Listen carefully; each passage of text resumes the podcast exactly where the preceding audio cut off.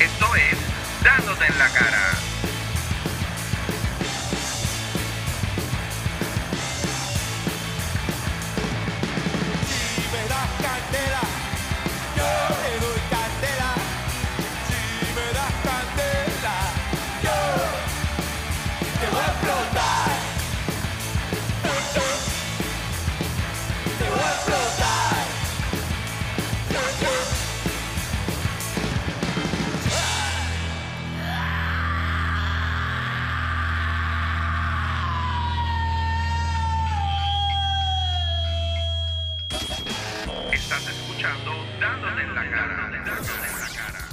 ¿Por qué nos pasa esto? ¿Por qué sentimos esta medio envidia por la gente cuando la gente la está pasando bien y a lo mejor nosotros no nos sentimos que estamos en la mejor situación? Eso es uno de los temas eh, que va conectado con todo lo que hemos hablado y sigo haciendo énfasis en esto y no porque quiera ser repetitivo, pero me viene y me gustaría que hablemos o por lo menos que nos comuniquemos en relación a esto. ¿Qué estamos haciendo nosotros para mejorar nuestra calidad de vida o para no sentirnos tan aborrecidos con lo que estamos viviendo o donde estamos parados o lo que estamos sintiendo? Y yo creo que es una de las cosas más importantes eh, en estos momentos. Yo me estoy cogiendo unas vacaciones y siento una alegría inmensa saber que si yo me quiero conectar a hacer un live y después pasarlo a YouTube para que todo el mundo lo vea y todo el mundo hable y debate, eh, versus otras veces que todo el mundo me pide un dándote en la cara, un cogiendo pon, y yo no lo puedo proveer porque estoy súper lleno de cosas, estoy bien esparcido, estoy haciendo 20 mil mierdas a la vez.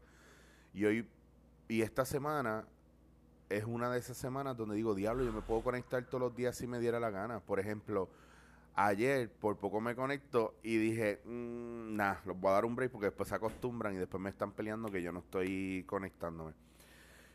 Y me pongo a pensar en todo eso y chequeo las redes de vez en cuando, por, pues por uso y costumbre. Y porque obviamente una persona como yo en las redes, que aunque no tengo un montón de seguidores como otros, pero si tú dejas caer las redes un día, la gente como que realmente se olvida de ti. Y es bien fuerte volver a retomar eh, las redes sociales. Y hay mucha gente que, que yo conozco que está deprimida por eso. Pero sin embargo, está el factor, yo creyente de la energía heavy, pensar que cada vez que yo postee algo en las redes, la gente va a envidiármelo o a sentirse feliz por mí y viceversa. Y eso pasa en un plano general porque soy yo en un aspecto, pero también pasa en un plano personal. A lo mejor usted a sus amigos, usted se compró un carro, usted pudo pagar esa, la casa, usted se pagó unas vacaciones y la gente alrededor suyo lo quiere hacer o le hace comentarios, a lo mejor no quieren a propósito, pero le hacen comentarios que lo hacen sentir usted hasta cierto punto como culpable. Cuando yo vivía en España, yo saludaba a la gente y le decía, ah, fulano, ¿cómo está? Y me hacían, bueno, podría estar mejor. Y era como si yo, desde mi perspectiva, me ponía a analizar su situación, lo cual tampoco es saludable eh, porque estaría yo juzgando desde mi punto de vista y no estaría caminando en sus zapatos. Pensaría, bueno, él tiene trabajo, gana buen dinero, en agosto tiene un mes completo de vacaciones. porque esta persona no se, no se siente contenta y satisfecha? Y muchas veces tiene que ver, no necesariamente con te sientas contento y satisfecho, es una cuestión de que si no vemos a la gente sufriendo, nosotros mismos no pensamos que merecen lo que tienen. Y eso es bien espeluznante. Porque te pone en perspectiva el hecho de que, primero, ¿quién eres tú para decidir sobre esa persona? ¿Quién soy yo para decidir sobre esa persona y sobre su bienestar? Y segundo, la energía que yo le estoy enviando, yo me la voy a devolver. O sea, lo que yo envío vuelve hacia mí. Entonces, cada vez que yo le envidie algo a alguien, probablemente alguien me lo envidie a mí. Y así sucesivamente, y no nos ayuda a limpiar toda esta cuestión de energética. Eh, y ese es mi punto de vista bien personal, bien personal. A mí me gusta mantener mi vida bien privada, Porque si yo la mantengo bien, bien privada, con excepción a las veces que yo hago estos viajes y pongo los posts y como en un sitio y me gusta tanto que yo quiero compartirlo, quiero que la gente los vea, quiero que la gente salga de su casa, quiero que la gente eh, se sienta bien, se sienta contento, se sienta, eh, coño, mano, yo quiero hacer eso que él está haciendo sin pensar que este es el error de todo el mundo que a lo mejor yo estoy mejor que todos ustedes. Pues mucha gente me dice, ah, sí, pero tú estás ahí porque tú puedes. Y a lo mejor no. A lo mejor su cuenta de banco está mejor que la mía. A lo mejor usted tiene más libertad que yo. Me senté a comer en estos días con un amigo y me cuenta, es un tipo que yo conozco de toda la vida, chamaquito, vivió una clase media, baja con nosotros en la misma calle. El tipo se fue para el Air Force porque no tenía más opciones aquí en este país. El tipo estudió y ahora es cirujano. Y estuvo muchos años sirviendo en Irak y en Medio Oriente. Eh, su esposa estuvo como, mano, yo te diría como 10 años, 12 años.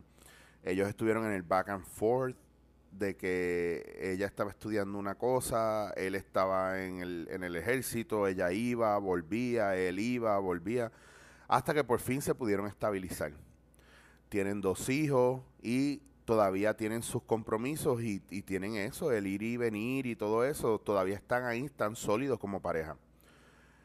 Pero una persona dentro de su familia le dijo un día en una conversación, ah, claro, tú puedes hacer eso porque tú, tú has tenido una vida fácil.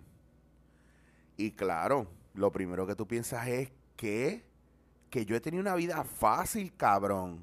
Y yo he tenido una vida fácil, cabrona.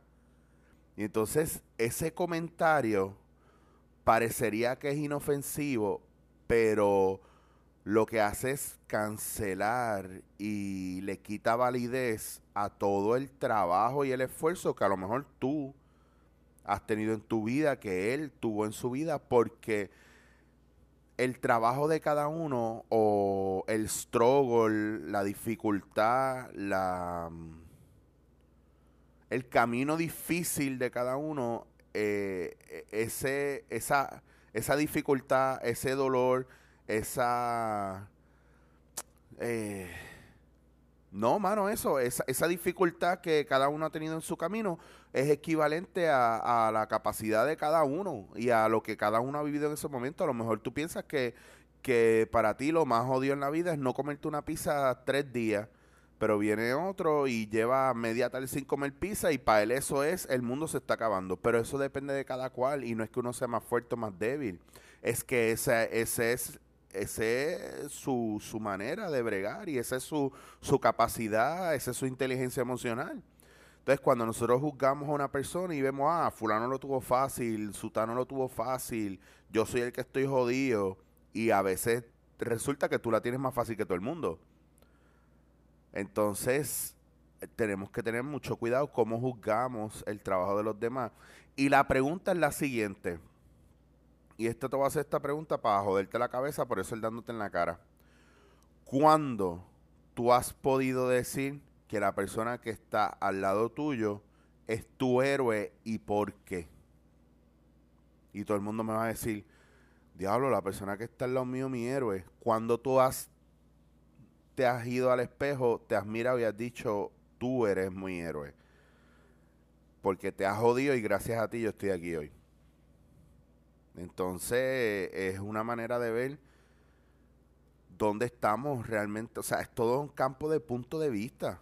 Cuando a veces yo estoy, y no se los voy a negar que me pasa a veces, a veces yo estoy con un corillo de gente y estamos on fire tirando la mala. Y algo en mi cabeza hace así, ¡pap! Y yo digo, paren, no quiero hablar de este tema más. Hay que cortarlo. Esto es mala vibra, mala vibra, mala vibra. Dímelo, Dani. Dani, voy a hacer un, un, un alto porque está conectado en el chat mi amigo Dani. Dani, cabrón, estoy en Guánica acordándome de todos los hangueos acá en Gilligan. No te voy a decir más nada. Volvemos a la programación normal. Pop, snap. Y de repente te das cuenta que lo que estás trayendo es mala vibra, mala vibra, mala vibra. Y están en una piscina de mala vibra, todo lo que da. Entonces, bien importante nosotros buscar la manera de cambiar esa energía. Yo tengo una amiga, una amiga ahora, que un día me dijo, estuvimos trabajando un proyecto juntos, yo lo estaba dirigiendo y qué sé yo, y ella se acerca a mí y me pide disculpas. Y yo le digo, ¿por qué tú me pides disculpas? Y después porque yo no te conocía y yo, mano, te tenía un clase de odio brutal. Y yo, ¿pero por qué? Si no me conocía. Ah, porque en el grupo que yo estaba, ninguno te soportaba y todos decían que tú eras un huele bicho y yo, y yo realmente lo empecé a vivir así. Y par de veces hablaban mal de ti y yo me lo empecé a creer y yo me empecé a alimentar de eso y cuando me llaman para este proyecto yo venía con una mala vibra brutal y por eso es que al principio yo estaba bien alejada, bien, bien a, raya. Y yo, mano, pues no sé si darte las gracias o bastripearme, pero pues borrón y cuenta nueva. Gracias por decirme esto y por darme la oportunidad de, de presentarme como pues mi faceta de director y que veas que pues yo no soy tan huele bicho, no, lo que pasa es que soy bastante profesional con mi trabajo. Percepción. Y el problema de eso es que muchas veces nosotros vemos a los demás de acuerdo a cómo nos vemos a nosotros o a nuestros miedos. A nuestros miedos con relación a lo que esa persona que tenemos de frente representa para nosotros. Y volvemos a lo mismo, sigue siendo un reflejo de lo que nosotros somos. Así que si usted no puede ver la bondad en los demás, si usted no puede confiar en los demás, yo sé que la cosa en el mundo está jodida, pero nosotros podemos ser responsables de cambiar esa energía o de simplemente traer más oscuridad. Así que los dejo con eso, los quiero mucho, sé que siempre aquí hay para el corillo de sobra. En verdad no, denme un break. Dándote en la cara.